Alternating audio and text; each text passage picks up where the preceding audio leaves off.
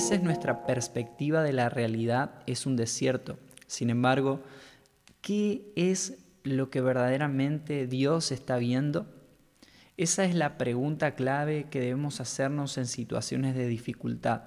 Decirle a Dios, ¿qué es lo que querés de mí? ¿Qué es lo que querés que hagamos juntos? Y en Ezequiel capítulo 37 yo puedo ver a Dios diciéndole a Ezequiel, ¿qué ves Ezequiel? ¿Qué ves sobre este valle de huesos secos? Por eso el tema de hoy es realidad versus destino.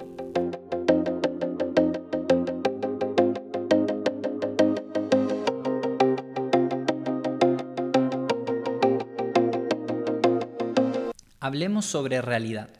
La realidad representa una identidad desvirtuada del diseño de Dios para una vida, para, una ciudad, eh, para una iglesia.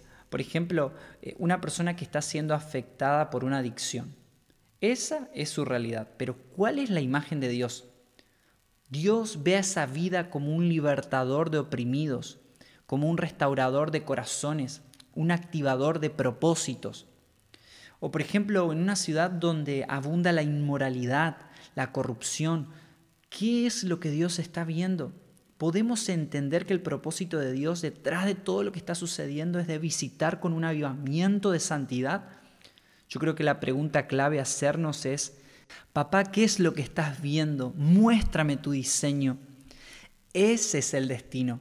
El destino es la imagen completa de Dios sobre algo, sobre alguien es su versión, es la versión del Padre, son sus palabras sobre toda circunstancia, es esperanza en medio del caos, eh, es un ejército preparado para la batalla, es gloria en lugar de cenizas, es vida en medio de la mortandad, es luz en donde hay oscuridad, es sanidad en medio del dolor.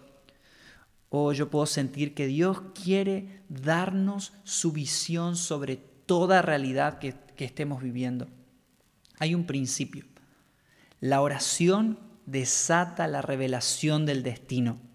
Sí, la oración desata la revelación del destino y su palabra nos da la sabiduría para llevarlo a cabo. Hay una invitación en Salmos 24.3 y es, ¿quién subirá al monte del Señor? ¿quién podrá estar en su lugar santo? Es una invitación a ver desde las alturas, porque cuando vemos con los ojos de papá podemos profetizar aún sin antes haber comenzado la obra. Eso es lo que nos da las fuerzas para poder enfrentar el desánimo y cualquier frustración del proceso. No podemos profetizar sin antes entender lo que Dios quiere hacer.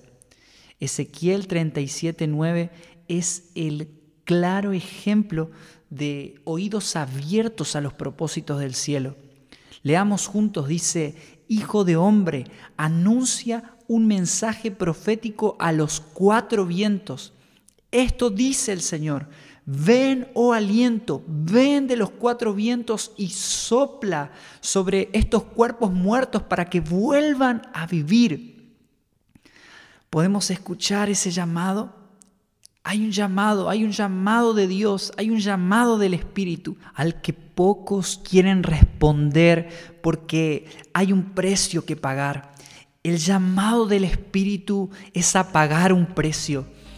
Levántense intercesores, levántense avivadores, despiértense hombres y mujeres del lugar secreto. Ese es el sonido clamen hasta ver su obra realizada, pero clamen por hambre, clamen por pasión, clamen por la manifestación de los hijos. En medio de la mayor oscuridad de tu vida y de las naciones, ¿quién sabe si Dios no nos está haciendo parte de la misma pregunta que le hizo a Esther? ¿Quién sabe si para este tiempo naciste? Pensemos juntos, esta mujer convocó a todos los judíos a ayunar y a clamar por justicia delante de Dios y vio la liberación de toda una nación. Por eso, si queremos ver con su perspectiva, si queremos manifestar el reino de Dios con efectividad, oración y ayuno es la clave. Por eso respondamos, el tiempo es hoy.